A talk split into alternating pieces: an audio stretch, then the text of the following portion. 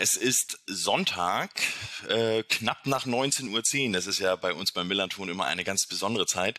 Ähm, und ihr hört eine Sonder, ein Triple Feature, Podcast Triple Feature von den drei Podcasts. Zum einen ist das Hopcast, zum anderen Bugtails und vom Millanton.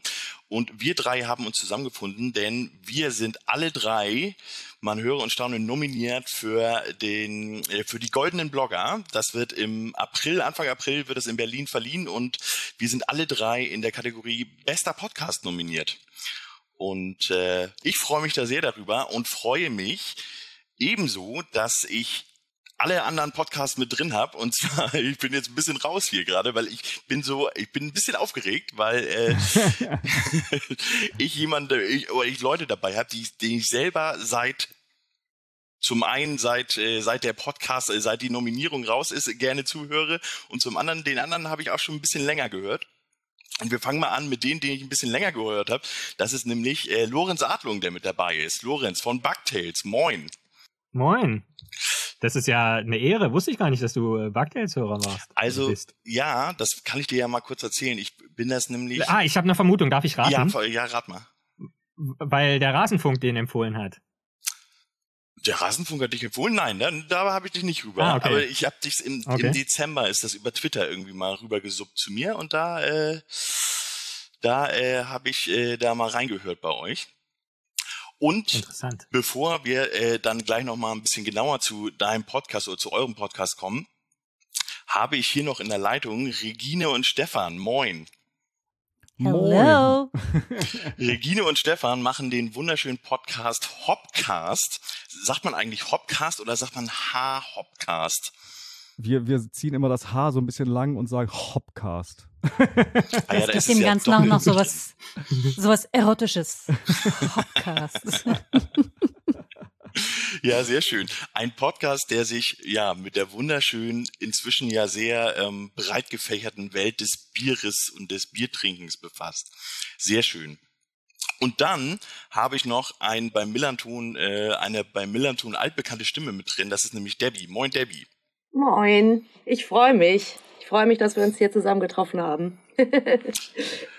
Das tue ich auch. Und was wir mit dieser Sendung gerne machen wollen, ist, dass wir ähm, uns einmal sozusagen ähm, ja zu dritt gegenseitig vorstellen, einmal ähm, zeigen, was wir haben sozusagen und einfach mal ähm, hören, was die anderen so machen. Und da würde ich gerne anfangen mit ähm, Lorenz und Jasmin. Jasmin, die ist verhindert deswegen musst du das jetzt äh, alleine äh, retten hier, oder was heißt retten, musst du die Welle alleine abreiten, Lorenz. Lorenz, erzähl doch mal, was ist Bugtails eigentlich für Leute, die das zum allerersten Mal gehört haben, gerade eben?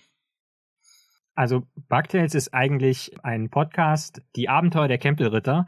Kempel ist das Standardwerk der Biologie und so erzählen wir uns eigentlich gegenseitig Geschichten aus den Bio- Lebens-, Naturwissenschaften. Also ich bin, habe selbst Biologie studiert und habe am Universitätsklinikum Hamburg-Eppendorf meine eigene Forschungsgruppe, bin also immer noch in der Wissenschaft tätig.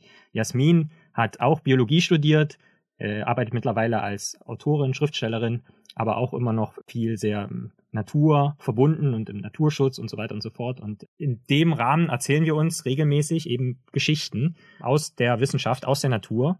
Und genau das ist so das Format dieses Podcasts. Und was also ich kann dazu sagen, ich höre euch schon ein bisschen länger und ähm, ähm, verliere mich auch, als ich jetzt äh, in der Vorbereitung auf diese Sendung ähm, in die vorletzte Folge reingehört habe, da wollte ich eigentlich so ein bisschen was Technisches raushören, verlor mich dann aber komplett in der Erzählung über Leistenkrokodile und was die so, was für Wege die so machen und so ähm, und habe mich da tatsächlich ja ziemlich verloren und dann erstmal zehn Minuten lang euch einfach nur so zugehört. Ähm, für wen macht ihr diesen Podcast? Ja, also die Idee ist natürlich, obwohl wir es nach dem Standardwerk der Biologie benannt haben, dass man möglichst kein Vorwissen braucht. Also wir kommen sehr über dieses Erzählerische, über dieses Narrative, dass wir wirklich Geschichten erzählen, wo jeder irgendwie einen Bezug zu findet, schnell zur Natur und zur, zur Umwelt und zur Wissenschaft, dass man auch also quasi niederschwellig erfährt, wie das so ein bisschen in der, in der Wissenschaft auch läuft. Und klar, man driftet da manchmal so ein bisschen auch ins Nerdige ab und ins Spezialwissen und so. Äh, das ist uns schon auch bewusst. Aber die Idee ist wirklich, dass es ein breites Publikum für zugänglich findet. Und manchmal haben wir sogar, weil wir das tatsächlich von den Hörerinnen und Hörern dann gehört haben, dass äh, da viele Eltern dabei sind, die das mit ihren Kindern hören, haben wir manchmal auch sogar Folgen, die wir speziell für Kinder machen. Aber im Prinzip ist das Ziel, dass man auch schon sozusagen, im, dass wir auch die Jugendlichen irgendwie abholen und auch für die äh, Inhalte machen, die auch für die irgendwie interessant sind oder äh, dass die auch Geschichten erfahren, die, denen sie einfach gern zuhören. Genau, gerne zuhören. Das kann ich definitiv bestätigen. Das tue ich nämlich. Und ähm, du hast auch ein bisschen was vorbereitet für heute. Das ist korrekt, ja. Dann äh, gebe ich dir jetzt die Bühne. Ja, und zwar dachte ich, naja, okay, wenn, wenn der Millanton-Podcast und der Hopcast zusammenkommt, dann erzähle ich vielleicht auch eine Geschichte aus den, aus den Biowissenschaften, die das beides so ein Stück weit tangiert. Das eine etwas mehr als das andere, aber ich will jetzt gar nicht zu viel vorgreifen. Und zwar äh, geht es so ein Stück weit um die Zutaten eines guten Bieres. Und da könnte ich ja euch jetzt erstmal in die Runde fragen, was eigentlich äh, ein gutes Bier ausmacht. Äh, Tim nippt dabei vielleicht für die Zuhörerinnen und Zuhörer bedächtig am Wasser, glaube ich, oder zumindest an einer klaren Flüssigkeit. Man weiß nicht genau, es was ist. Es ist Sonntagabend, ich, ich, muss Abstriche machen. das ist hart seltsam. Gib's zu. Sieht nur aus wie Wasser. Regine, Stefan, könntet ihr, könntet ihr in einem Satz zusammenfassen, was, welche Zutaten ein gutes Bier braucht? Ja, natürlich. Du brauchst, äh, du brauchst Wasser, du brauchst Malz, was aus Getreide gewonnen wird, ähm, du brauchst Hopfen und du brauchst Hefe. Also zumindest Perfekt. ist das, das mittlerweile die Standardzutat. Äh, früher sind noch alle möglichen anderen Sachen reingekommen und im Craft-Bereich kommen auch manchmal alle möglichen anderen Sachen rein, aber das ist erstmal so die, die Grundvoraussetzung. Genau, das ist absolut richtig. Und im Folgenden möchte ich mich ein bisschen auf den letzten von dir genannten Bestandteil konzentrieren, nämlich die Hefe. Ah, der ist für dich natürlich am interessantesten, ne? Als Biologe. ja, wobei, also ich meine, Hopfen ist natürlich auch eine interessante Pflanze und äh, ja. Äh, Getreide, die, die Malzzucker, aus denen man Malzzucker gewinnen kann, natürlich auch. Äh, Wasser ist natürlich auch sozusagen der Ursprung unseres Lebens ja, und auch so wichtig für die Lebenswissenschaften. Aber jetzt mal zur He Hefe. Und um mit dem lateinischen Namen direkt mal ein paar Leute abzuschrecken, äh, Saccharomyces cerevisiae, den nenne ich nicht umsonst, denn übersetzt heißt das Zuckerpilz des Bieres, also aus dem Lateinischen, so ein bisschen verballhornt. Und Hefe ist tatsächlich, also wenn man so will, ein einzelliger Pilz. Und dieses Saccharomyces cerevisiae ist also die Bäckerhefe oder die Bierhefe. Also beides ist ein gebräuchlicher Name dafür. Und dieser Pilz ist dann auch dafür zuständig, dass man Pilz gewinnen kann, also ein äh, untergäriges Bier, das im Detail ausmacht, da kommen wir gegen Ende der Geschichte äh, auch noch mal so ein bisschen drauf. Also diese Hefen sind dann eher so ein bisschen einsam und sinken während des Gärungsprozesses dann eher ab. Ja. Wohingegen die Obergärigen, die sind so im Verbund und steigen dann mit auf. Aber was lustig ist, ist, dass die Bierhefe tatsächlich von der Vereinigung für allgemeine und angewandte Mikrobiologie zur Mikrobe des Jahres 2022 erklärt wurde. Ach, tatsächlich, das ist ja, ja. spannend. Ist äh, ein Grund zu feiern, sage ich mal, mhm. für alle Bierliebhaberinnen und Bierliebhaber. Und genau, die Hefe ist jetzt eigentlich Grundlage für einen Prozess, den wir als alkoholische Gärung kennen. Ja, das heißt, aus Zucker gewinnt die Hefe Energie und hat dabei zwei Ausscheidungsprodukte, die wir sehr gut nutzen können, nämlich Alkohol und Kohlendioxid. Und Kohlendioxid in Wasser gelöst ist ja dann die Kohlensäure. Beides also im Bier sehr wichtige Bestandteile. Wobei für mich, der keinen Alkohol trinkt, ist natürlich ein alkoholfreies Bier auch immer sehr empfehlenswert in der Gestalt. Aber die Frage ist, wie die Hefe eigentlich auch so, wenn man mal historisch überlegt, wie die eigentlich ins Bier gekommen ist. Weil diese Hefen, ich hatte ja schon gesagt, dass das im Prinzip so einzellige Pilze sind, die kommen überall vor, die schweben sogar in der Luft umher und so kam es dann manchmal, wenn dann so eine Nährlösung angesetzt ist, dass vielleicht einfach mal irgendwelche Hefen aus der Luft zum Beispiel in dieses Gemisch gefallen sind und das dann vergoren ist.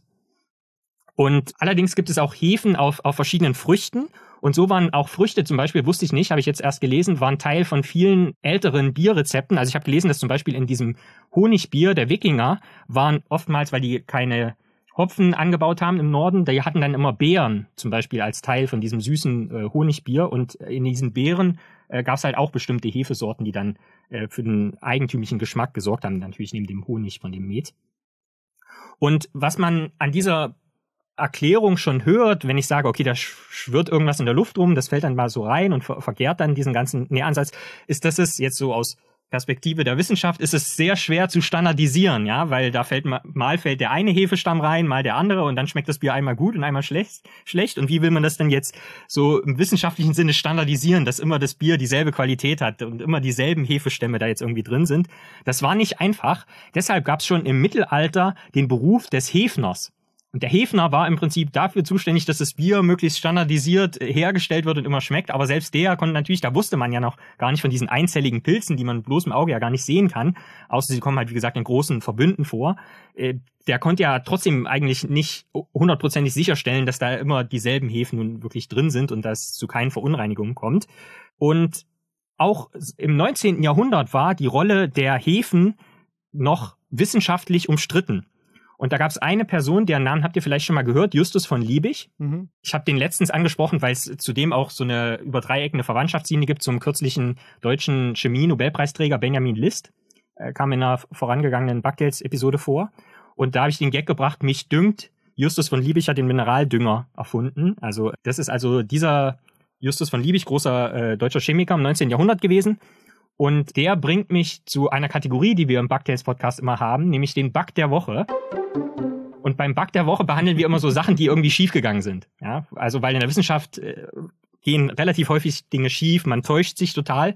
Und auch der große Justus von Liebig hat sich also phänomenal getäuscht, weil der ist davon ausgegangen, dass die alkoholische Gärung eine rein chemische Reaktion ist. Ja, man hat Zucker und, und Wasser und, und dann entsteht da irgendwie von alleine äh, CO2 und Alkohol. Das dachte er. Ach, guck mal, spannend. Das wusste ich zum Beispiel noch nicht. Genau. Erstaunlich. Und deshalb hat er sich darüber lustig gemacht, äh, dass Hefen jetzt auf einmal Lebewesen sein sollten. Und dann hat er nämlich 19, äh, Entschuldigung, 1839 hat er mit seinem Kollegen Friedrich Wöhler einen Aufsatz veröffentlicht, und den hat er irgendwie genannt, die geistigen Gärungen und hat so gesagt, ja, die Hefen, was sollen das denn sein? So, so, so kleine Lebewesen mit Rüsseln, die dann irgendwie die Kohlen, nee, den Weingeist äh, ähm, kacken und, und die Kohlensäure pinkeln, hat er sich so ein bisschen drüber lustig gemacht und lag damit aber natürlich vollkommen falsch, ja, weil die Hefen sind Lebewesen und eigentlich schon im 17. Jahrhundert konnte man die unter den ersten Mikroskopen schon beobachten.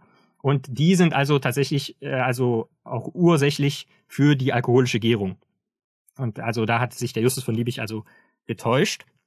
Trotzdem hat es dann noch ein paar Jahre gedauert. Erst 1883 kam Emil Christian Hansen und zwar in den Carlsberg-Laboratorien. Oder Carlsberg sollte ich sagen, denn es geht tatsächlich um die Carlsberg Brauerei in Kopenhagen in Dänemark. Die hatten nämlich tatsächlich ein eigenes Labor aufgestellt in ihrem, auf ihrem Campus der Brauerei in Kopenhagen um dort sozusagen die Brauereikunst wissenschaftlich zu verbessern. Und hatten dort eben auch Emil Christian Hansen angestellt. Ich glaube, der war eigentlich Botaniker. Und dem gelang es tatsächlich nun erstmals diese Hefe, die zum Bierbrauen verwendet wird, in Reinkultur zu züchten. Also so herzustellen, dass man wirklich nur einen Stamm hat und dann das Bier, wenn man wirklich nur einen Stamm mit diesem einen Stamm in Reinform das Bier braut, dass es dann wirklich reproduzierbar gut oder zumindest einheitlich schmeckt. Und deshalb hat er dann, also wie gesagt, das war 1883 und dann hat er 1908, dadurch, dass er da auch das Labor zur Verfügung hatte, hat er diesen Hefestamm, diesen, den er in Reinkultur gezüchtet hat, hat er dann tatsächlich auch Saccharomyces carlsbergensis genannt. Also um damit sozusagen seinen, seinen Geldgebern äh, zu danken. Und genau, was jetzt auch zumindest noch eine Querverbindung schafft von diesem, von diesen Carlsberg-Laboratorien zum Millanton ist, dass zu der Carlsberg-Brauerei gehört tatsächlich auch Astra, was ja immerhin den Ärmel äh, des Trikots des FC St. Pauli ziert. Und das Coole war eigentlich, also sie haben nicht nur diese Rein, Reinkultur. Zuchthäfen. Genau. Reinzuchthäfen die Zuchthäfen erzeugt, sondern haben dann auch allen Brauereien auf der Welt, haben das im Sinne der freien, öffentlich zugänglichen Wissenschaft, haben das mit allen geteilt. Wahrscheinlich ist da auch Geld geflossen, weiß ich nicht. Aber zumindest hat das dafür gesorgt, dass dann alle Brauereien auf der ganzen Welt sozusagen auch reine Zuchthäfen verwenden konnten und dann sozusagen das Bier mit Beginn des 20. Jahrhunderts auch so standardisiert hergestellt werden konnte. Und man kann jetzt natürlich argumentieren, ob es dann immer geschmeckt hat oder nicht, aber äh, zumindest war es dann immer einheitlich von der Qualität her. Ja, das ist tatsächlich ein feiner Zug von ihm gewesen, dass er sozusagen Open Source mäßig dann ja. die, die, Hefe, die Hefe freigegeben hat. So, ja. er hat es ja auch für sich behalten können. genau. Und tatsächlich diese Hefe, also dieser Hefestamm, dieser äh, Saccharomyces carlsbergensis, ist also auch so eine ähm, untergärige Hefe. Das heißt, äh, mhm. die sinkt auch ab und deswegen kann man damit äh, Pilz und Lager und sowas äh, herstellen. Ja, interessanterweise war es ja früher tatsächlich auch so, wenn jetzt in irgendeinem Keller, in, in, einem Kloster oder so, wo Bier gebraut wurde, wo halt dieser Prozess quasi spontan ablief, es war ja schon immer ungefähr dieselbe Hefemischung, tatsächlich mehr oder weniger, weil es ja, ich meine, das weißt du als Biologe, es gibt da ein bestimmtes Milieu sozusagen mhm. in so einem Keller mhm. und äh, deswegen waren die Geschmäcker natürlich auch unterschiedlich, weil es im Prinzip immer dieselbe Wildhefe war, mehr oder weniger. Ja. Und man macht es teilweise auch so, wenn jetzt irgendwie so eine, so eine Brauerei umgezogen ist früher, dann haben sie äh, quasi überall das Bier hingesprüht, damit halt die, die, die Hefekulturen wieder da waren, die ah, eigenen Hefekulturen. Sehr gut. Also auch ganz spannend so. Und man hat ja tatsächlich am Anfang hieß ja, dachte man auch, dass es ja Gottes Beitrag ist. Ne? Ich weiß nicht, das hast du vielleicht auch gefunden bei der, bei der Forschung zur Hefe, weil man dachte sozusagen, das ist so, so das Göttliche. Man stellt es dann dahin und irgendwann wird Bier draus. So, da muss Gott im Spiel sein. Ja. Ich hatte immer gehört, dass, aber das ist wahrscheinlich auch dann eher so eine Sage, dass ähm, die Brauereien, nur die Brauereien, die neben Bäckereien waren, überlebt haben. Und das habe ich auch immer auf die Hefe zurückgeführt weil du hast es ja gesagt, dass die Hefe dann auch über Luft, dass sie auch in der Luft mobil ist und so. Und dann, ich hatte mal gehört, dass Brauereien immer neben den Bäckereien standen früher im Mittelalter. Genau deswegen, weil da die Hefe drüber reingekommen ist. Ja, guck mal, das ist natürlich auch ganz spannend. Ja, stimmt. Lustigerweise hat die äh, diese Reinzucht-Hefe-Nummer äh, vom, vom Bier ist bei dem im Bereich Backen gar nicht so schnell angekommen. Also da hat man dann immer noch irgendwie mit, mit, mit Sauerteigen und so weiter gearbeitet und nicht mit, nicht mit Reinzucht-Hefe. Also wie man es jetzt vermuten würde, dass sie dann in dem einen Bereich merken, ah, guck mal, man kann das auch irgendwie äh, sehr gezielt einsetzen. Das ist beim, beim, beim Bäckerhandwerk deutlich später angekommen. Wobei es da doch, glaube ich, sogar so war, dass man, wenn man dann einmal so eine gute Starterkultur hatte, dass man die tatsächlich auch über Kilometer noch weitergetragen hat, um sicherzustellen, dass man da wirklich, ja. da wusste man, okay, das gibt ein gutes Brot, also hier nehmt mal dieselbe. Ja, ja genau. Ja. Da genau. wurde wahrscheinlich die Tradition geboren, dass äh, es einen Namen bekommt, diese Starter. diese Starterkultur. Sie bekommt genau, einen Namen. Der Sauerteig. Wir haben auch welche hier. Die tragen auch Namen. Lorenz, ist das denn, ähm, macht ihr bei Bugtails, habt ihr, sucht ihr euch da pro Sendung immer einen speziellen Bereich, ein spezielles Milieu irgendwie heraus, zum Beispiel? Das variiert so ein bisschen. Eigentlich war es ursprünglich so, dass immer Jasmin eine Geschichte erzählt hat und ich eine Geschichte erzählt habe und wir uns vorher aber nicht, also manchmal haben wir so gesagt, okay, aus dem Bereich würden wir gern was machen, aber die eigentliche Geschichte haben wir vorher nicht gekannt, dass halt auch so ein bisschen spontan zu einem Gespräch kommt einfach. Genau, das hat jetzt verschiedene, also gibt's jetzt in verschiedenen Schattierungen im Prinzip. Also manchmal äh, haben wir dann auch, wo wir sagen, okay, jetzt wollen wir wirklich mal dazu ein Thema machen und wir wollen uns die Bälle ein bisschen mehr zuspielen, wo wir dann schon noch genauer abstimmen. Aber im Regelfall ist es uns wichtig, dass halt auch, auch immer so ein bisschen, dass wir auch was Neues erfahren während der Sendung, also nicht zu 100 Prozent wissen, worum es geht. Und manchmal ist es tatsächlich auch so, dass äh, einer sagt, also dass ich sage oder sie sage, okay, jetzt will ich wirklich nur ich eine Geschichte erzählen, ich brauche ein bisschen länger und so. Und dann ist die andere Person jeweils nur in der Rolle des Fragenstellers eigentlich. Wenn ihr euch vorher nicht immer jedes Mal absprecht, habt ihr schon mal beide die gleiche Story vorbereitet? nicht exakt die gleiche Geschichte, aber es war, also mitunter war es thematisch schon mal sehr ähnlich. Also ganz einfach, weil wir sind auch so irgendwie auf einer selben Wellenlänge. Und ich meine, als der Podcast angefangen hat, war Jasmin ja noch in Frankfurt und nicht in, in Israel. Da war das schon irgendwie merkwürdig, dass, also ob, trotz der Distanz wir trotzdem dann noch mehr oder minder zufällig halt schon ähnliche thematische Ideen hatten für, für neue Folgen. Abschließende Frage, die ich, auf die jetzt sich alle anderen auch schon mal vorbereiten können, weil ähm, das, äh, die Frage stelle ich euch auch. Lorenz, wen hättest du, also du, ihr seid jetzt für die goldenen Blogger nominiert, wen hättest du denn nominiert? Wenn ich ganz ehrlich bin, fand, fand ich halt tatsächlich Being Timo Schulz, fand ich auch total beeindruckend. Also habe ich gehört äh, damals und, und fand das einfach total krass, so äh, also von der vom Format und so. Ansonsten würde ich, also hätte ich jetzt äh, natürlich als erstes irgendwie an die Podcasts gedacht, die ich, die ich selbst so höre. Und da ist äh, einer zu nennen, das ist jetzt auch nicht sonderlich kreativ, weil der auch, äh, denke ich mal, generell sehr erfolgreich ist. Das ist äh, Geschichten aus der Geschichte von dem Richard und dem Daniel, mit denen wir auch schon mal eine Crossover-Folge gemacht hätten. Genau, also das wären jetzt so spontan die, die zwei Sachen, äh, wenn mich jemand gefragt hätte, die ich äh, erwähnt hatte. Äh, ich, den Hopcast kannte ich vorher nicht. Also ähm, jetzt habe ich da mal reingehört und finde es natürlich, also obwohl ich selber kein, kein Alkohol trinke, finde ich halt so dieses, wir gehen irgendwo hin und, äh, und auch so, geben so kleinen Brauereien so irgendwie eine, eine Plattform, damit die mal so ihre Geschichte erzählen, ist natürlich auch als Format, finde ich eigentlich total cool. Dient jetzt nicht 100% des Themenspektrums, was ich normalerweise höre, aber es ist auf jeden Fall auch super spannend. Also ich glaube, ihr zwei, also äh, der Millanton und, und der Hopcast sind schon zu Recht auf jeden Fall nominiert. Aber genau, spontan hätte, hätte ich, glaube ich, für Geschichten aus der Geschichte gestimmt. Dann kommen wir doch mal zum Hopcast. Ich versuche hier jetzt auch ein doppeltes Haar zu sprechen. Regine und Stefan, moin. Ähm, Moin. ich, ich drehe das einfach mal um und stelle euch das jetzt nicht zuletzt, sondern ganz am Anfang. Wen hättet ihr denn nominiert? Stefan, wen hättest du nominiert als zum Podcast des Jahres für die Goldenen Blogger? Da muss ich tatsächlich Regine schmunzeln, jetzt nämlich schon, äh, weil ich bin nämlich tatsächlich überhaupt kein Podcast-Hörer. ich äh, ich äh, arbeite ja äh, sozusagen beruflich mit Audio und wenn ich nach Hause komme, irgendwie mache ich alles leiser und aus. Also ich höre in der Freizeit eigentlich fast gar nichts. Und äh, da ist dann eher Regine diejenige, die das hört und die wird das auch beantworten. Das wird sie. Äh, ich finde ja schön an diesem Preis, dass da so ein bisschen die, die, die Big Player so ein bisschen hinten dran stehen. Bei, bei dem Podcast höre ich auch so die Klassiker von Alles gesagt äh, bis zu Spiegel Daily immer gerne äh, so beim Laufen und Co. Nominiert hätte ich, glaube ich, gerne den Podcast einer Kollegin und Freundin von mir, die macht das ganz famos, nämlich von Silvia Feist, der heißt Feiste Bücher.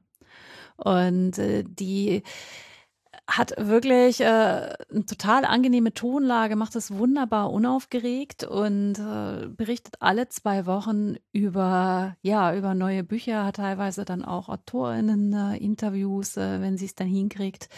Und das ist alles sehr fundiert und sehr schön, weil sie hat äh, das große Glück, auf ein Fundus von Wissen zurückgreifen zu können, weil sie bei der Emotion äh, unter anderem eben auch äh, in der Kultur bei den Büchern unterwegs ist.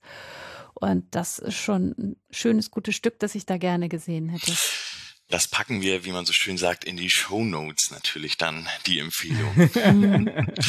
Kommen wir mal zu eurem Podcast. Ähm, Stefan, erzähl doch erstmal dein Werdegang hin zu einem Podcaster über Bier, weil ich das bei dir eigentlich ganz interessant finde, weil ich habe mir deine deine Biografie sozusagen hin zum Podcaster, zum Bier-Podcaster, die habe ich mir durchgelesen und gedacht so, ja, das passt so in etwa mit mir zusammen.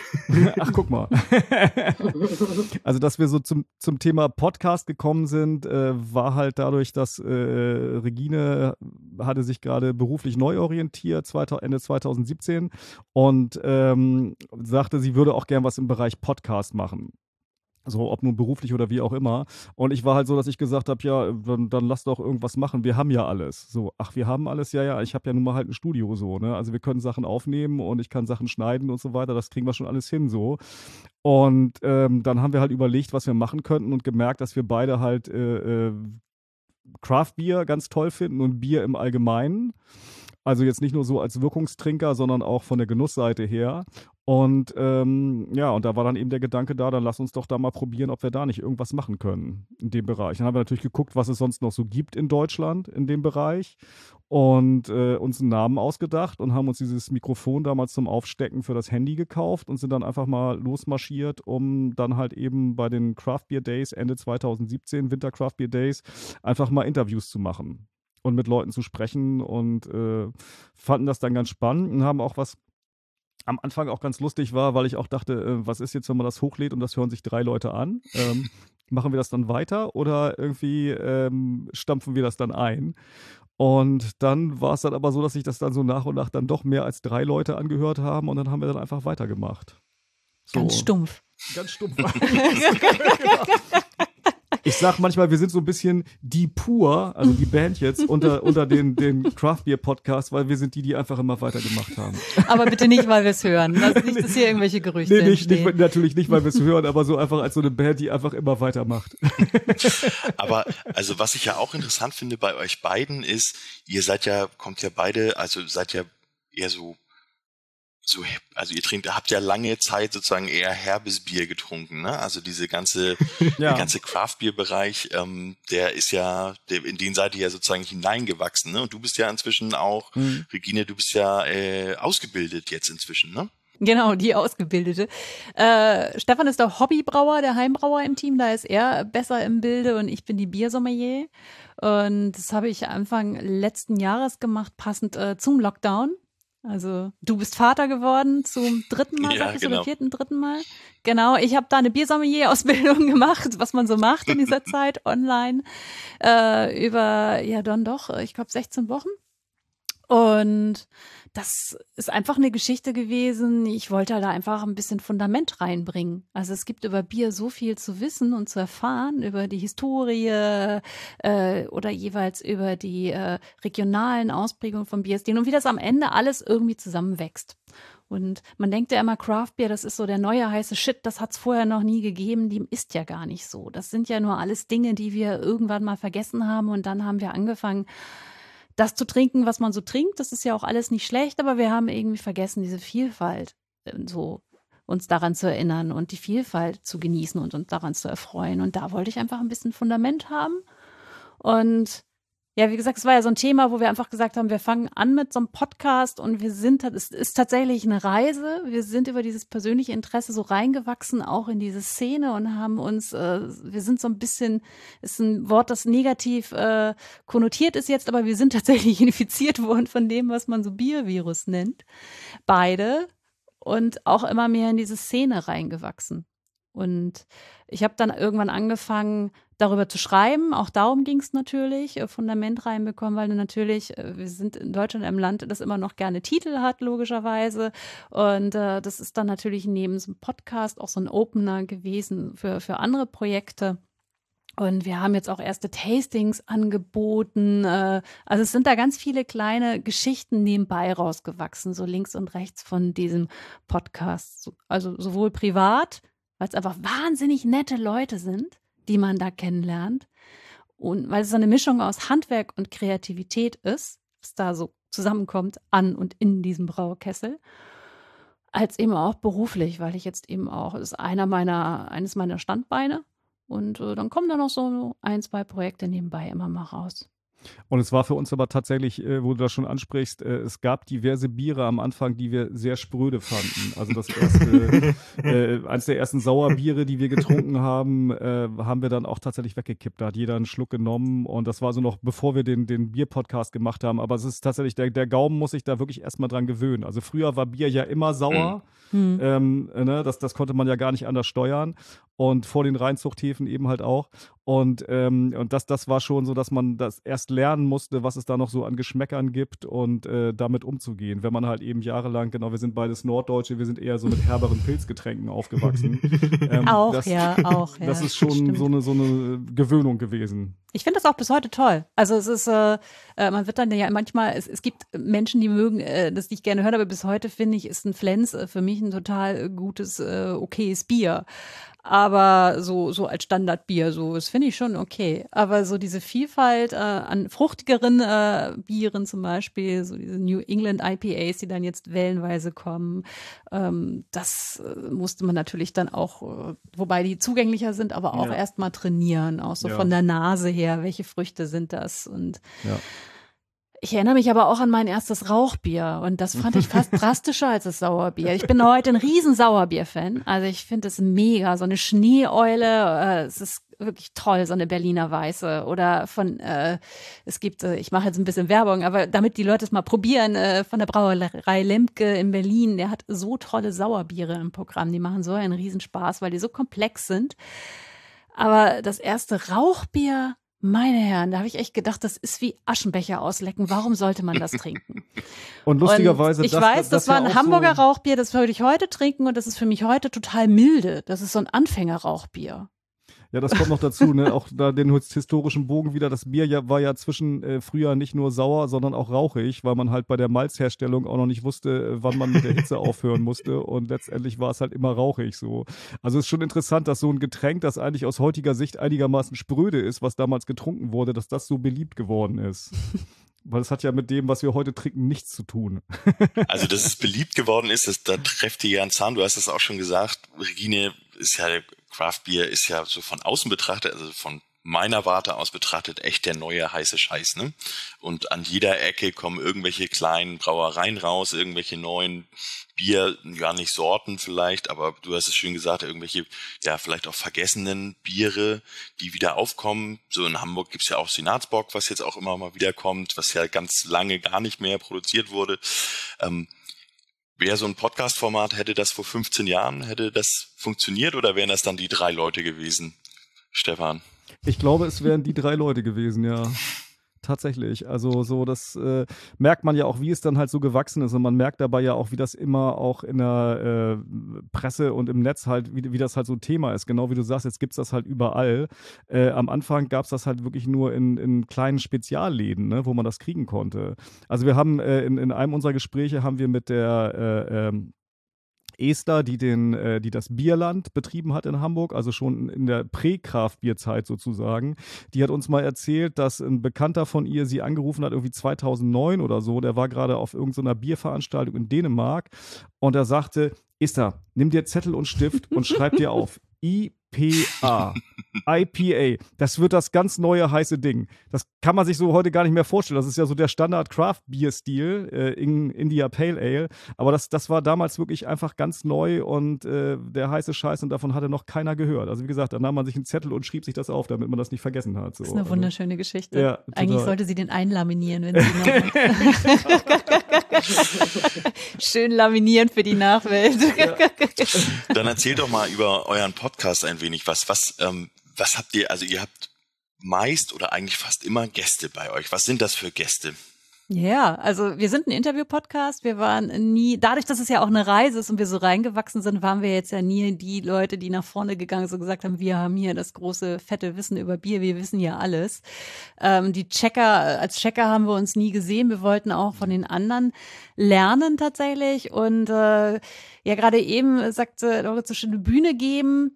Ja, auch das, aber vor allen Dingen ist unser Ziel, äh, die Leute zu begeistern für dieses Produkt über die Menschen, die es herstellen. Also wir sind da, wo das Bier geschieht und das ist eigentlich der spannendste Ort. Und diese Leute, die eben berichten, wie sie zum Bier gekommen sind, was sie mit Bier machen, was ihre Idee dahinter ist. Äh, ich meine, warum macht man das überhaupt? Du hast ja gerade gesagt, es kommen irgendwie ganz viele Brauereien irgendwie äh, an allen Ecken gefühlt hier in Hamburg. Äh, warum machen das Leute? Da wird Geld investiert und das ist jetzt vielleicht auch ein Produkt, da ahnt man, da wird man nicht steinreich mit, weil das eben auch eine Preisdiskussion in diesem Land ist. Äh, das Bier an die Frau und an den Mann zu kriegen, ist ja gar nicht so einfach in einem Land, wo Bier eigentlich nichts kostet, wenn man man mal ehrlich ist. Mhm. Und das alles ist eine Riesenmission. Und die Frage ist immer, wie, wieso machen Leute das? Und das, die Frage stelle ich mir auch immer gerne. Das ist so, ich, ich, bin, ich bin ja eigentlich auch, äh, auch Autorin, Autorin und äh, Journalistin. Und das ist immer die Frage, die mich auch antreibt generell. Warum, warum machen Leute das? Das ist irgendwie auch ein bisschen verrückt.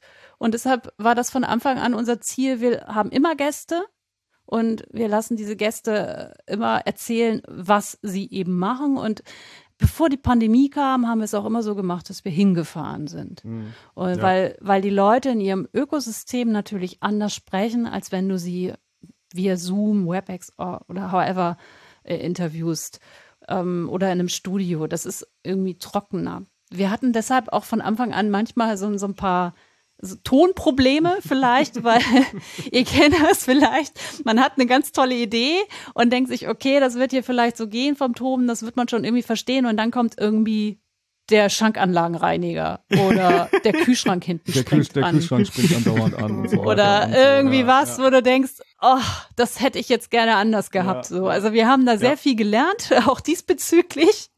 Aber das, das ist the price you pay für dieses, für dieses Konzept tatsächlich. Aber es ist, ist ja auch ein Prozess, oder? So ein Lernprozess. Und ähm, Total. vielleicht habe ich da diesbezüglich auch eine Frage. Wie seht ihr denn die Zukunft? Also glaubt ihr, dass in, in naher Zukunft irgendwann mal all diese Geschichten erzählt sind? Oder gibt's, ist es mittlerweile so divers, dass ihr noch auf Jahre genug Geschichten zu entdecken da habt in, auf diesem. Also wir haben tatsächlich immer mal so eine Phase, also wir erscheinen ja monatlich und mittlerweile, also wir haben auch lange, lange Zeit, das halt so ein bisschen. Sogar regelmäßig. Jetzt. Sogar mit, mittlerweile sogar regelmäßig, genau. Wir haben auch alles falsch gemacht, was man falsch machen kann, sozusagen. Wir wussten schon, wie man es richtig macht, haben es aber selber nie äh, perfekt umgesetzt. Genau.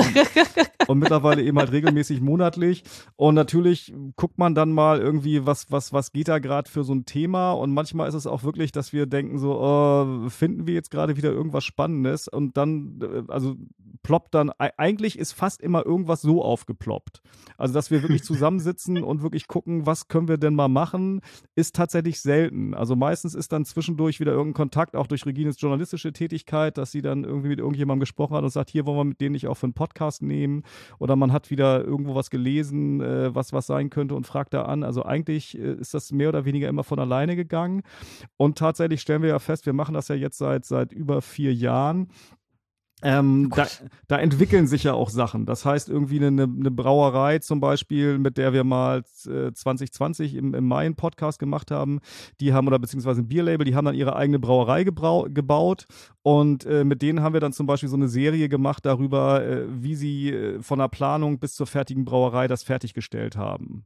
So, das ist so eine, so eine eben halt eine interessante deutsche Brauerei, die das, oder ein interessantes deutsches Bierlabel und jetzt Brauerei. Und ähm, das war einfach ganz toll, wo wir gemerkt haben, okay, das ist tatsächlich so spannend, weil wir die Biere von denen auch so spannend finden. Da haben wir Lust, die irgendwie über vier Folgen zu begleiten, irgendwie von der Planung der Brauerei bis zur Fertigstellung. Und ähm, das passiert halt häufiger, dass irgendwas, was am Anfang eine ganz kleine Geschichte war, größer wird und dann äh, kommen wir auch nach drei Jahren nochmal wieder oder so. Also ähm, das gibt es halt eben auch, dass man dazu halt zurückkommt, weil sich halt das alles im Fluss ist und halt weiterentwickelt. Auch ganz spannend. Ist dann, ist dann quasi so ein Being Brauerei. ja, genau. Na, ich meine, zur Folge hat es ja. ja, ja. Ich, zum einen haben wir ja auch so einen kleinen, wir arbeiten ja mit einem Hauptakt und äh, mit einem Support in den meisten Fällen jetzt so seit ein paar Folgen. Das heißt, wir gucken eh immer gerne zurück und fragen, was ist denn bei euch passiert? So, wir waren irgendwie, keine Ahnung, 2018, 2019 bei euch, jetzt in der aktuellen Phase. Das ist äh, Folge, das ist eine Kieler Brauerei. Äh, wie ist es denn überhaupt? Die haben damals eine Brauerei gebaut wie geht's euch denn jetzt irgendwie ein paar Jahre später? Seid ihr angekommen und hat das, was ihr geplant habt, funktioniert?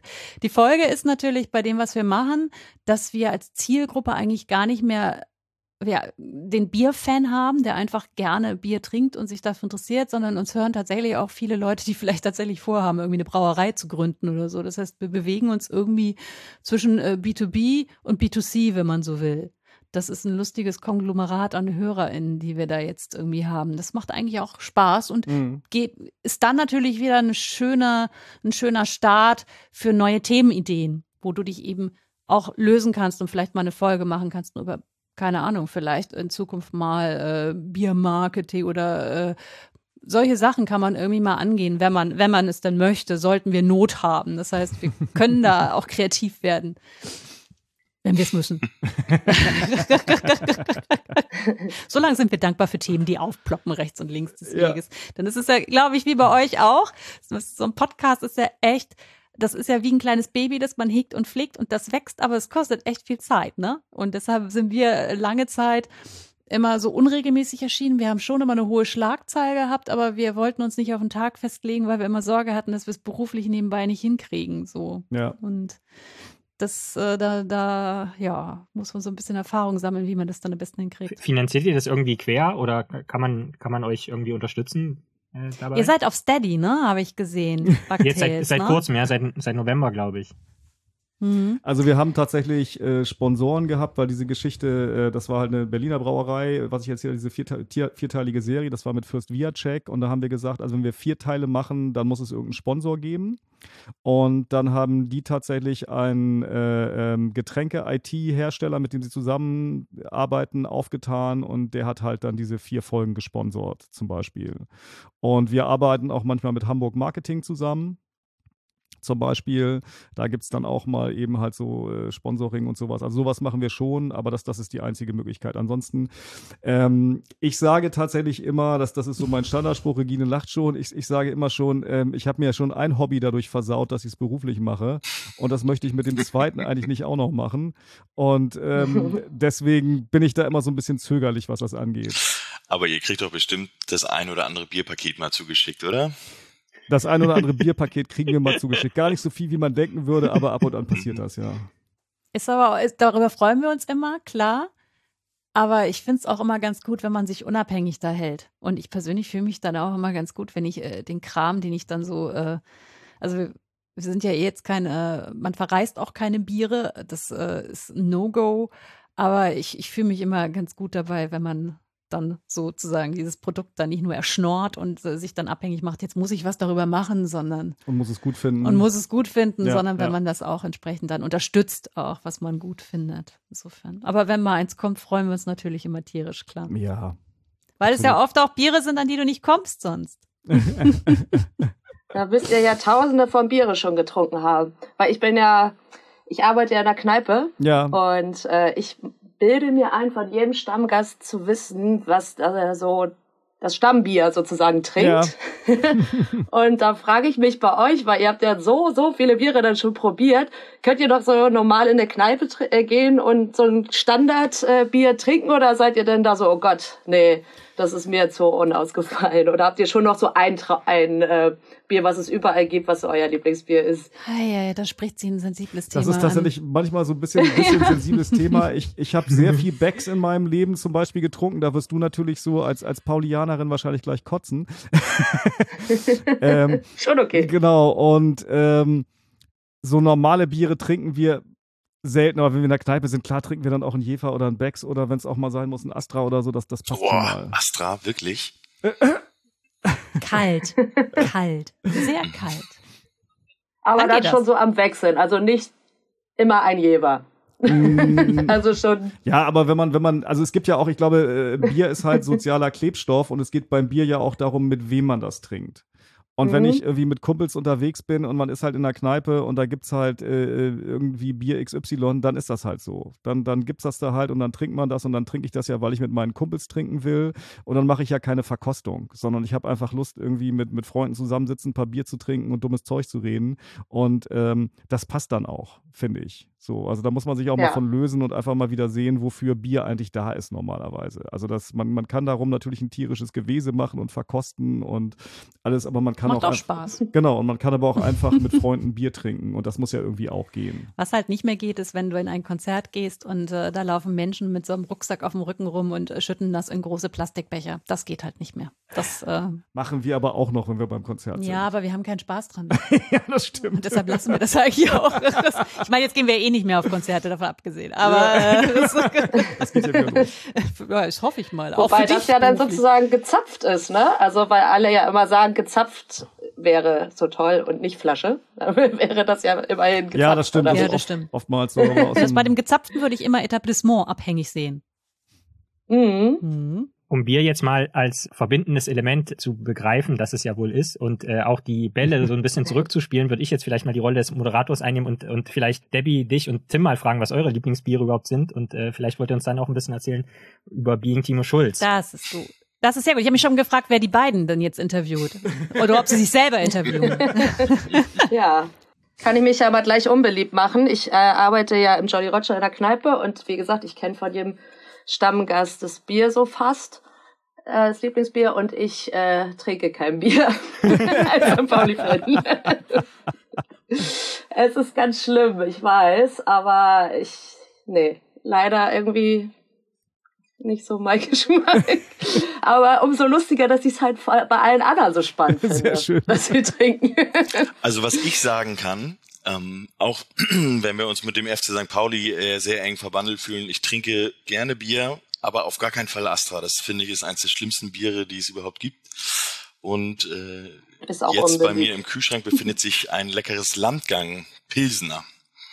Das Ach so, das, das trinke ich sehr gerne tatsächlich. Wobei der Millanton wird ja unterstützt von der Kervida Kreativbrauerei, oder? Also da. Genau, deswegen deswegen habe ich auch die, äh, die Frage nach den Bierpaketen gestellt, weil das ist seit dieser Saison kriegen die Gäste in ähm, einem unserer Podcast-Formate in dem Vor dem Spiel, nach den Spielgesprächen, ähm, da unterhalten wir uns ja immer mit, mit Fans der gegnerischen Teams und die kriegen als Dankeschön immer ein Bierpaket zugeschickt. Ach, gut. Und ähm, das ist so ungefähr ja für alle Seiten das Beste, was passieren konnte tatsächlich, weil ähm, seitdem stehen bei einigen Vereinen die, die äh, Anfragenschlange.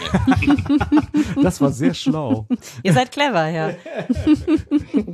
Ihr seid ja aber auch eine ganze Gang, oder? Ja, wir sind schon ein paar Leute. Das ist, ist halt mal, sind halt mal mehr, mal weniger aktiv, aber ich würde jetzt so insgesamt so 14, 15 Leute schon zum Millanton zählen. Also es gibt halt, das ist, das, also der Millanton ist natürlich gewachsen halt, das sagte der Name schon, ein Podcast-Format.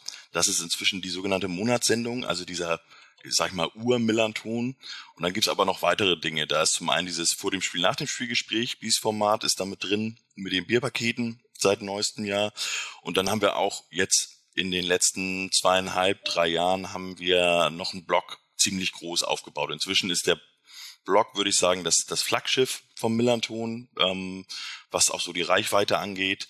Ähm, da haben wir dann auch Übersetzer zum Beispiel dabei, der unsere Texte auch ins Englische übersetzt. Und dann haben wir in der Monatssendung selber sind wir, glaube ich, Debbie, korrigiere mich gerne, sind wir, glaube ich, zu siebt oder zu sechst. Ja, ähm, kommt dann drauf an, wie viele noch im Fanladen, ne? Aber ja, wir haben ja jetzt auch seit Corona auch wieder angefangen, das ein bisschen kleinerer zu machen, dass nicht immer so viele bei der Monatssendung sind, dass man nicht einen Gast hat und der wird dann bombardiert von sieben Leuten drumherum, sondern jetzt haben wir ja angefangen, das auch ein bisschen kleinerer dann zu machen. Ne? Außer wenn wir keinen Gast haben und dann nur wir miteinander reden. Genau, also ich würde sagen, so alles in allem sind wir so 14, 15 Leute, die momentan bei Millanton aktiv sind.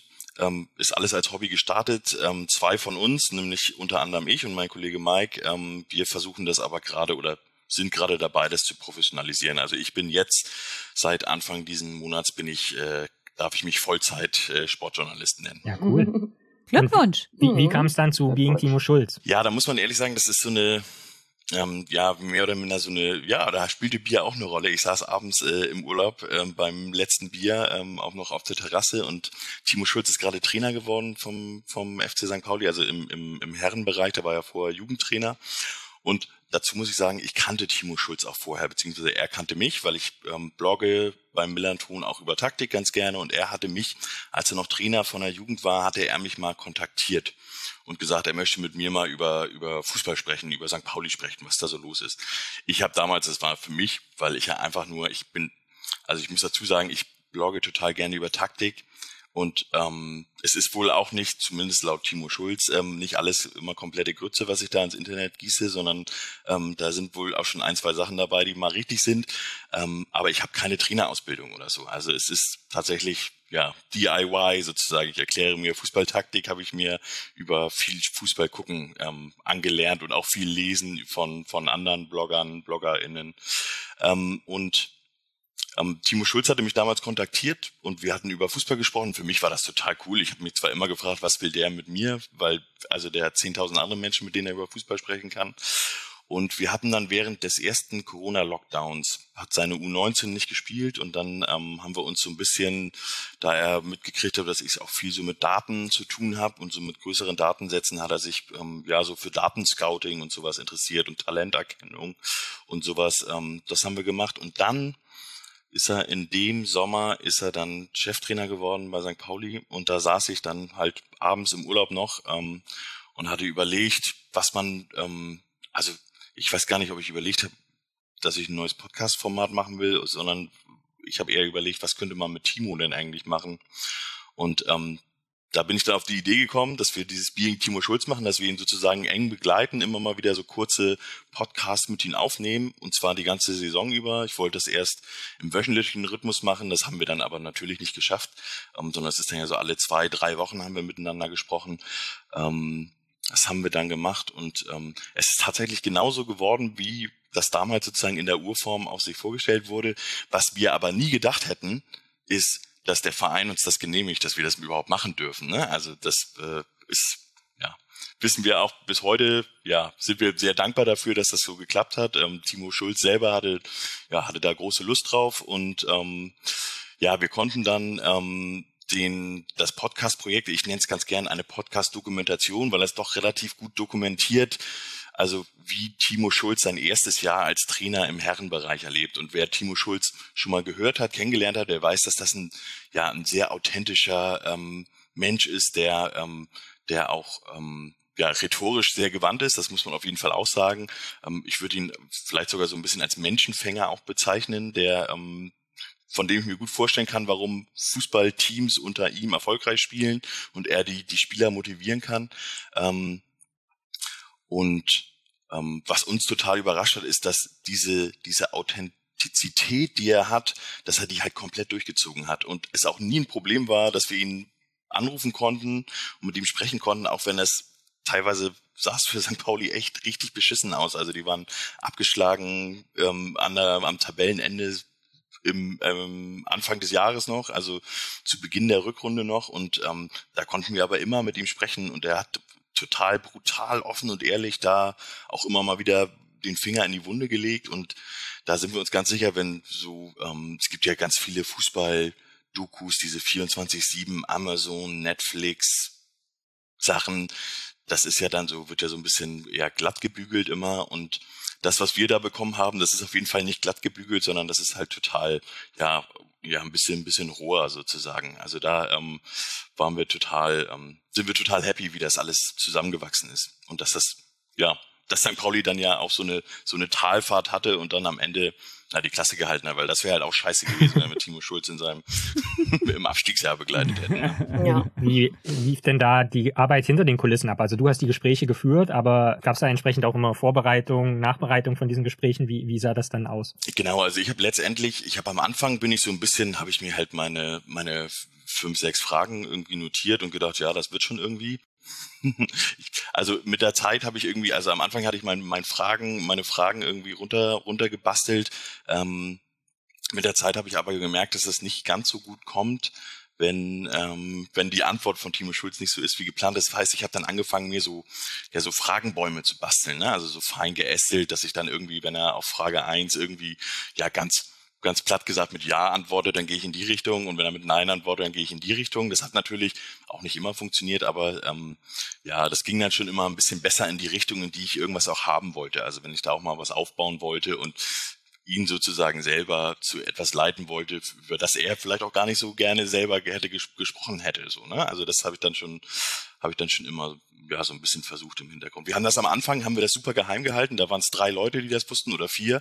Das war die Chefin von der, von der, ähm, vom äh, die Pressechefin vom Verein, Timo Schulz selber, und das waren äh, Mike, der sozusagen im Backend ähm, das alles zusammengepflegt hat, und ich. Und Debbie, dich haben wir erst im Februar oder so ins Boot geholt. Ja, ne? auf jeden Fall ganz geheimes Projekt und ähm, ja, ich durfte nicht drüber sprechen. und äh, ja, war dann total gespannt, was es ist und habe mich dann sehr gefreut, dass ich äh, mitmachen kann. Und dann, genau, dann hast du mir halt die ersten, Inter also die, das waren jetzt sind ja Telefonate und die hast du mir dann zugeschickt und dann war ich so, oh mein Gott, wie cool ist das denn? Die hast du dann transkribiert oder was hast du damit gemacht? Nee, die habe ich mir einfach nur angehört, mhm. einfach nur, was das überhaupt ist. Und dann haben wir uns ja überlegt, ähm, es sollte ja auch darum gehen, die Saison abzubilden. Und dann ging es halt darum, die Texte dazwischen zu formulieren mhm. und die einzusprechen. Genau. Ich meine, ja. ihr hört das ja mit Sicherheit. Debbie hat äh, ist die geborene Radiostimme, ähm, in, auch in unserer Runde. Das muss ich jetzt einfach mal ganz ehrlich sagen. Und dafür, ähm, da haben wir sozusagen Debbies Debbies Stimme wollten wir unbedingt da drin haben, damit sie uns ähm, da nicht nur zwischen den Gesprächen so durch die Saison leitet. Wir haben dann zusätzlich haben wir noch ähm, Live-Mitschnitte von den Spielen von dem AFM-Radio haben wir damit drin und ähm, ja, also wir sind sehr zufrieden, wie das ganz am Ende geworden ist. Ne? Haben das dann auch, also haben dann auch kurz, ich glaube zwei Tage nach Saisonende haben wir die Bombe platzen lassen, mehr oder minder und ähm, haben es auch, was ich auch niemals gedacht hätte, wirklich geschafft, dieses Projekt wirklich so geheim zu halten, dass das ja ein Dutzend, wenn es hochkommt, wusste, bevor wir das veröffentlicht haben. Also das war schon gut. Und ja, ist bis also gab es bis dahin, glaube ich, noch nicht so, dass so ein Trainer so eng begleitet wurde, auch von so einem externen Medium. Ähm, also ist, ist gut geworden. Also dank, dank Timo vor allem, der das ja, ähm, ja, ich glaube, andere Trainer, die hätten irgendwann gesagt, so, hör auf mich zu nerven ja. oder sowas. Und, ähm, aber Timo Schulz, den, ja, den kommt man echt immer erreichen und der ist halt relativ offen einfach. Also mit dem kommt man relativ schnell in so, ein, so eine offene Gesprächsatmosphäre, wenn, ich glaube, wenn er das Gefühl hat, dass die gegenüberliegende Seite irgendwie ja was Bestimmtes vorhat an mit so einem Thema, dann ähm, dann ist er da relativ offen gewesen. Immer. Der Ted Lasso Hamburgs. Wie fiel denn dann eure Reaktion aus auf die Rückmeldung, die ihr gekriegt habt zu dem Projekt? Weil das hat ja schon, also die Nominierung zeigt ja auch, hat ja schon ganz schön Welle gemacht, oder? Ja, also also bei mir war es so, äh, im, im Jolly zum Beispiel wurde ich richtig oft drauf angesprochen. Mhm. Also das, ich bin ja auch so bei der Monatssendung dabei, das passiert sonst ja. nicht. Und halt auch wirklich durch die Bank äh, von ganz jungen Fans äh, zu etwas älteren. Also jeder hat einen irgendwie drauf angesprochen und fand es total toll. Das war echt cool. Und halt auch Freunde, die dann einem irgendwie die erste Folge äh, gehört hatten und dann mir ein Foto geschickt hatten aus dem Urlaub, so wir wollen Folge zwei und äh, also wirklich total süchtig da irgendwie geworden sind, ob, obwohl man ja die Saison ja selber miterlebt hat, aber klar wusste man ja nicht, was Timo sagt und so, aber ähm, ich glaube auch dieses, dass man die Saison nochmal also einen Rückblick gemacht hat, war auch nochmal spannend für alle und natürlich hauptsächlich auch ne, die äh, Interviews mit Timo Schulz. Aber ja, die waren dann richtig süchtig und wollten unbedingt immer die nächste Folge und das war echt ein ziemlich, ziemlich krasse Resonanz wie von überall her. Genau, wir haben das ja in, in vier Episoden dann mhm. geschnitten, ähm, weil das, also es sind dann viermal mehr oder minder 90 Minuten, in die wir das zusammengeschnitten haben. Und ähm, bei mir war es tatsächlich so, ich, wir haben das raus, äh, raus veröffentlicht und ich hatte, ich glaube, in, in den ersten drei Stunden haben sich ähm, Sport 1, NDR, Transfermarkt.de und der Elf Freunde hat sich noch bei mir gemeldet, genau. Ähm, und die wollten dann dazu ja, mehr oder minder was machen. Das ist dann letztendlich bei der, nur bei der Elf Freunde was geworden. Ähm, aber das war auch schon spannend, weil das, ähm, ja, weil für die das, das ja auch schon zeigte, dass das für die auch schon relativ neu war, dieses ganze, die, die Art und Weise, wie man so ein Thema angeht, wie man mit so einem, wie man da Einblick bekommt, auch in die Arbeit von so einem Trainer. Das, ähm, das scheint ähm, ganz gut angekommen zu sein, ja. Das ist interessant, dass ihr das sagt. Geht uns tatsächlich auch so. Also klar, die, so diese Preisnominierungen sind ja unfassbar krass und auch so, wenn das viele Leute hören, das gibt einem viel, aber zumindest bei mir persönlich ist es auch so, wenn, wenn man dann wirklich die direkten Rückmeldungen kriegt von so Freundinnen und Freunden aus dem Umfeld, dass die sagen, ey, das war ja krass, die mhm. sich normalerweise nicht so damit beschäftigen. Also auch zum Beispiel einer meiner besten Kumpel, der ist überhaupt nicht so der der Podcast-Typ einfach, aber der hat dann mal ein paar Folgen Bugtails gehört und hat gesagt, ja, er ist ja total cool, hat zwar auch gesagt, ja, Lorenz, manchmal raff ich einfach nicht, was du erzählst, aber an sich war das schon so irgendwie das beste Lob, was ich irgendwie kriegen konnte. Ich weiß nicht, Regine Stefan, wie ist es bei euch? Was ist für euch das beste Lob, was ihr kriegen könnt für den Podcast? Also spannend ist tatsächlich, das hatte Regine vorhin schon gesagt, was wir, als wir diese Geschichte gemacht haben mit äh, den, den Fürst Viacek, die ihre Brauerei gebaut haben, dass da wirklich Leute gesagt haben, dass, dass sie erstmal mitfiebern, ob das mhm. jetzt alles klappt, weil da waren natürlich auch dann, dann irgendwelche äh, Hindernisse im Weg und so weiter. Und eben halt auch gesagt haben, ach, wir planen sowas auch gerade, deswegen hören wir da sehr genau zu. Und wir hatten das Ganze am Anfang, das war auch noch in der Phase, wo wir uns gefragt haben, wer das dann eigentlich hört, wo von, von äh, einem Hamburger Bierlabel, von den Superfreunden, haben wir einen kennengelernt, der eben halt auch sagt, ich höre das total gerne, weil ihr stellt einfach total andere Fragen als, als die anderen Podcasts, weil wir sind halt eben nicht die, welchen Hopfen habt ihr reingemacht und so. Also das, das interessiert uns gar nicht eher so, weil wir sonst eher von der, ähm, ja, die menschlichen Geschichten hören wollen, hauptsächlich so. Und das, das fanden wir ganz gut, dass das war so ein gutes Kompliment und ähm, ja, eben halt zu merken, äh, auch aus der Szene hören sich das Leute an. Also eben halt auch aus der, dem, also was Regine sagte mit, mit, mit B2C und so, das, ähm, das ist schon spannend. Das war schon ein ziemliches Kompliment, das mitzubekommen. Ja, ja, überhaupt, wenn man irgendwie äh, die, die große Hürde ist ja immer jenseits der Verlosung, wenn Menschen aktiv werden müssen, ne? So. Mhm. Ähm, und, und wenn da was kommt, wenn man sagt, schickt uns doch mal euer Feedback oder schickt uns eine Sprachnachricht, so, äh, wenn dann äh, Leute wirklich das machen.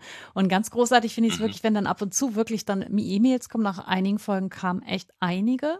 Und äh, wo Leute sich die Mühe machen, auf die Homepage zu gehen oder das hören, welche E-Mail-Adresse wir haben und das dann wirklich eingeben und, und schreiben. Das finde ich ist total viel wert in diesen Zeiten, weil man ja so eine Informationsflut hat, äh, dass die Leute sich die Zeit nehmen, das zu machen. Und einige schreiben dann auch so, ja, habe ich jetzt gerade entdeckt und äh, jetzt habe ich einen ganzen äh, Katalog, durch den ich mich durchhören kann. Ich bin jetzt, keine Ahnung, bei Folge 20. Und das ist so großartig. Und äh, ich glaube, das ist auch das, was uns bei der Stange hält beim ja, Podcasten. Ja, ja, auf jeden Fall. Weil du eben äh, so direkt dran bist an den HörerInnen. Mhm. Das ist so eine schöne Community. Und das, äh, das ist, glaube ich, ja, das, was, was wirklich Spaß macht. Abgesehen davon, dass man selber natürlich immer wieder neue Leute kennenlernt. Ja. Aber das ist schon cool. Lorenz, bekommt ihr denn viele Vorschläge zu Themen eigentlich. Das wäre bei euch, würde ich mir das vorstellen, dass man ja relativ, das Feld ja total offen ist und viele, ganz viele interessante, ja, ähm, Geschichten in dem Bereich gibt. Ne? Ja, stimmt, würde man so vermuten. Tatsächlich ist aber, also gerade wenn ich auch höre, wie das bei anderen Podcasts so läuft, glaube ich schon, also wir kriegen schon äh, einige Themenvorschläge, aber äh, in einer Größenordnung, sage ich mal, die jetzt also mehr als, sag ich mal, zwei, drei oder so, also zwischen den Folgen sozusagen nicht übersteigt. Also es ist nicht so, dass, dass wir uns davor nicht retten können. Wir haben intern natürlich Listen mit Sachen, die wir auf jeden Fall besprechen wollen. Aber die Rückmeldungen, die wir kriegen, sind tatsächlich dann eher so, äh, ah, cool, dass ihr darüber eine Folge gemacht habt oder so. Und nicht zuvorderst, äh, macht doch mal was darüber so. Es gibt's auch, wie gesagt, aber hätte ich tatsächlich irgendwie mehr, mehr erwartet. Eine Frage, die ich auch noch an, an euch habe oder an den, an den Millern-Touren habe, wäre, also viele Fragen sozusagen greift er ja auch in den, in den zugehörigen Monatssendungen dann auf, äh, auch so zum Nachgeschehen nach, nach äh, Being Timo Schulz. Aber mit den Erfahrungen, die ihr da gesammelt habt, jetzt in einer perfekten Welt, in der es keine monetären oder zeitlichen Zwänge gäbe, was wäre denn so ein Zukunftsprojekt, was ihr, wo ihr gern mal Bock drauf hättet, jetzt mit all den Erfahrungen, die ihr da gesammelt habt, wenn ihr nochmal so ein weiß ich nicht, ne, so eine Doku machen könnt oder so, was wäre das, also wenn ihr jetzt, wie gesagt, unendlich Zeit und Ressourcen hättet? Ich würde das gerne nochmal machen, mhm.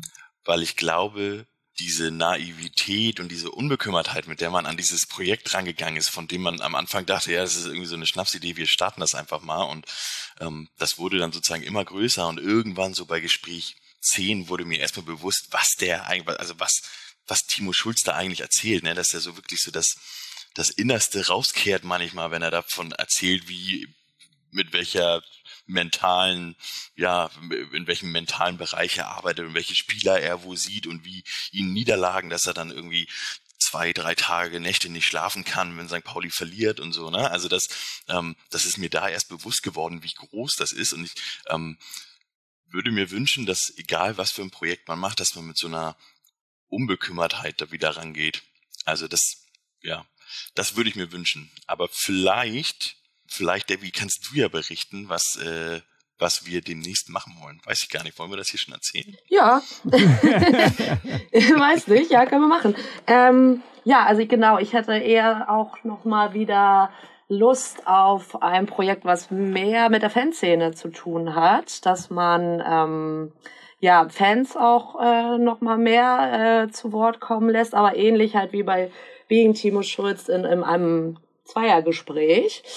Und zwar ähm, hatte ich mir da jetzt auch mal wieder eine Schnapsidee gehabt, aber eine ganz gute, wie ich glaube ich finde, ähm, dass ich äh, immer Frauen aus unserer Fanszene mit den, äh, so ähnlich wie bei eurem Bier-Podcast auch, dass ich zu diesen Frauen hingehe, die in einem männlich dominierten Beruf arbeiten in, und Fans des FC St. Pauli sind ähm, und ähm, ja, zum Beispiel eine Türsteherin im Jolly Roger oder eine Tätowiererin oder eine Sängerin in der Punkband oder eine Fanladenmitarbeiterin. Da gibt's, äh, die Liste ist sehr lang. Und genau, da würde man sich dann halt einfach dort vor Ort treffen und ein wenig ähm, über die Fankarriere sprechen und über ja, wie es denn doch so ist als Frau in der Fanszene. Bei St. Pauli wird ja immer gesagt, es sind besonders viele Frauen in der Fanszene, aber es ist doch immer noch alles sehr männlich dominiert. Ich bin ja bei Millanton die einzige Frau. Ähm, und was man da halt so für Erfahrung macht, das wäre so der Plan, den wir so haben. Deswegen, Stefan, habe ich auch ganz genau hingehört, als du vorhin von dem Setup und dem Setup-Wechsel berichtet hast, ah, okay. die ihr äh, unterwegs habt. Alles klar. Darüber können wir uns dann ja nochmal austauschen. ja, ich bin nämlich auch sehr gespannt, äh, wie das dann wird mit den Tonverhältnissen. Aber ja, es soll ja sehr real sein. Ja, das Schöne an der Podcast-Szene ist, man tauscht sich ja aus. Also da können wir ja irgendwie gegenseitig dann irgendwie ja. uns mal in die Karten gucken lassen. Wie macht ihr denn das technisch? Das ist ja auch kein Geheimnis. Aber finde ich ein sehr schönes ja, Projekt. Cool. Freue ich mich drauf, wenn du das Das freut mich. ja, ich finde es auch äh, sehr unterstützenswert. Wir versuchen bei äh, Bugtails ja auch immer äh, einen besonderen Fokus auf Frauen in den Wissenschaften zu legen. Also hatten da auch schon einen Adventskalender dazu, Bugventskalender hieß er dann, aber genau, also das finde ich sehr wichtig und unterstützenswert. Ist natürlich auch, also in der Wissenschaft würde man sagen, das ist ein Interessenkonflikt, ich bin natürlich auch selbst äh, St. Pauli-Fan, aber ja, genau, wenn, wenn ihr dies, wenn ihr für das Format oder so, so ein Kickstarter-Kampagne oder so macht, will ich ja auf jeden Fall auch äh, was für spenden. Also finde ich, finde ich total wichtig, dass äh, auch Frauen vor allem in der Szene mehr Gehör finden super, eigentlich fast ein super Schlusswort. Allerdings kommt ihr mir auch vom Millanton nicht raus, ohne mir auch zu sagen, sozusagen, welche Podcasts ihr jetzt also vielleicht dafür nominieren würdet oder welch, welchen ihr vielleicht einfach einen Shoutout geben wollt oder welche ihr promoten wollt, empfehlen wollt für die Hörerinnen und Hörer. Also ich ähm, muss gestehen, dass ähm, ich einen Podcast verschlungen habe im letzten Jahr, den ich, äh, der auch schon Preise gewonnen hat. Das ist Elf Leben von Max Jakob Ost ähm, über die Welt von Uli Hoeneß sozusagen, die sich ähm, während der Produktion, also die, die ersten Folgen sind schon rausgekommen und während der Produktion aufgrund der Rückmeldung im Grunde von die Welt von Uli Hoeneß als Manager und Spieler des FC Bayern München hin zu die Geschichte der Bundesliga entwickelt hat. Und ähm, das ist eines der, ja, mit Sicherheit besten Podcast-Projekte, die ich jemals gehört habe. Also, äh, aber das muss ich, glaube ich, ja, muss ich gar nicht so viel Werbung für machen. Also Elf Leben ist ja ja schon sehr bekannt, würde ich behaupten. Ja, mit ganz anderen Mitteln, als wir so zur Verfügung haben. Aber ja, ich habe den Tipp ja auch von dir bekommen. Ich fand es auch mega geil, Elf Leben. Aber ansonsten finde ich halt auch manchmal gerade die Podcasts, wo man so denkt, das kann ja bestimmt nicht so toll werden, weil da einfach nur drei Leute sitzen und sich unterhalten, können halt echt total toll sein. Und ich war jetzt auch bei vielen Podcasts äh, schon zu Gast. Fand ja zum Beispiel den Weserfunk auch total cool, weil die sich da einfach so, so Kleinigkeiten auch überlegt haben, ne? wie, wie zum Beispiel, dass sie dann ähm, jedes Mal, wenn Werder gegen irgendwen spielt, gucken sie sich den Fanshop an und gucken einfach mal nach, was da für skurrile Sachen im Fanshop sind und so Kleinigkeiten, auf die man niemals kommt, die total ähm, unprofessionell im ersten Moment wirken oder wie auch immer nicht, nicht wie bei Elf Leben so völlig äh, professionell sind, sondern einfach lustig aus der Fanszene ähm, ja, gespeist und das fand ich irgendwie total cool da und die waren halt auch super nett und ähm, höre ich auch so gerne. Obwohl heute ja auch schön gegen den HSV gewonnen haben. Hervorragend. Dann will ich vielleicht auch, weil ich jetzt noch ein bisschen Zeit hatte, nochmal drüber nachzudenken, vielleicht auch noch einen Podcast empfehlen, gerade weil wir es auch von Frauen äh, in der Wissenschaft oder in der Geschichte hatten. Das ist nämlich äh, der Podcast Her Story, also nicht History, sondern Her Story von der oh, großartigen ja. äh, mhm. Jasmin Lörcher. Und äh, genau, das ist also, wir haben ja auch schon eine äh, Crossover-Folge mit Buggates gemacht, wo sie zu Gast war. Genau, also den kann ich auch auf jeden Fall nur wärmstens ans Ohr ja, legen. Cool. Gut. Schön. Ähm, also es ist ja unschwer mitzubekommen. Wahrscheinlich wir sind äh, digital unterwegs. Wir sehen uns nur über Bildschirme. Ich weiß jetzt gar nicht genau. Ich stelle jetzt einfach mal die Frage ins Blaue. Sehen wir uns alle in Berlin bei der Verleihung? Äh, ja, wir wollen kommen. Ja, wir haben uns angemeldet. Wir sind nicht. Also wir sind maximal per Livestream da, weil wir an der anderweitig Verpflichtungen noch haben, äh, unglücklicherweise. Oh, wie schade. Ja. Aber dann äh, freue ich mich, äh, euch zuzuschalten, ja. Lorenz, zusammen mit Jasmin und äh, mit Regine und Stefan direkt äh, face to face ein kaltes Bier zu trinken. Auf Empfehlung von euch natürlich. natürlich. Ja. Alles klar. Cool. Danach werde ich Fan. Und in voller Mannschaft machen wir das dann irgendwann mal in der Hamburger Aftershow-Party. Dann auch mit den Baktailianern. Ja, sehr ja. schön ist ja eigentlich an sich ist ja auch viel wahrscheinlicher, dass wir uns in Hamburg mal treffen, oder? Wenn wir ehrlich hier sind. Müssen wir nicht nach ja, Berlin fahren. Ja, stimmt. Ja, ich glaube, wenn ich, wenn ich ähm, auf eurer Seite ähm, das richtig gesehen habe, dann bin ich vom Hopcast auch irgendwie nur fünf Minuten Fußweg entfernt, hier gerade in meiner Küche. Aber wir sehen uns dann in Berlin zum ersten Mal. Genau. genau. Alles klar. Sehr schön. Okay, vielen Dank auf jeden Fall, äh, dass ähm, ihr Zeit gefunden habt und wir uns mal austauschen können über diese, ja, doch drei ziemlich unterschiedlichen, aber irgendwie auch alle wundervollen Projekte. Und ähm, ich freue mich total und bin total gespannt, äh, was da jetzt Anfang April bei rauskommt. Und ähm, finde aber auch schon an sich so eine Nominierung selbst für sowas, finde ich, für so kleine Podcast-Projekte, wie wir drei das ja eigentlich haben, ähm, ja einfach fantastisch, dass ähm, die Totaler Hammer, ähm, ja. sensationell, oder? Ja. Dass, dass, dass man so eine Ehre überhaupt bekommt, dass man da ähm, sich Leute auch hinsetzen und sich Gedanken machen und sagen, ja, das ist irgendwie ein, ein Podcast-Projekt oder ein Podcast, den der irgendwas Besonderes darstellt und das finde find ich total toll und freue mich total darauf und habe mich auch total freue mich auf äh, total, dass das ja nur doch eine ziemlich unterschiedliche Zusammensetzung ist mit uns. Ja, Absolut. Dem habe ich nichts hinzuzufügen. Ja, du darfst ja. trotzdem ja. das Schlusswort da sind wir, sprach, da, wir sind sprachlos, denke, das ist das perfekte Schlusswort. ich freue mich auf mehr von euch äh, live und in Farbe und äh, auditiv. Ja, vielen Dank. Bleibt alle gesund. Und schönen Abend noch. Schönen Abend. Wir hören uns. Genau, macht's gut. Ciao. Ciao.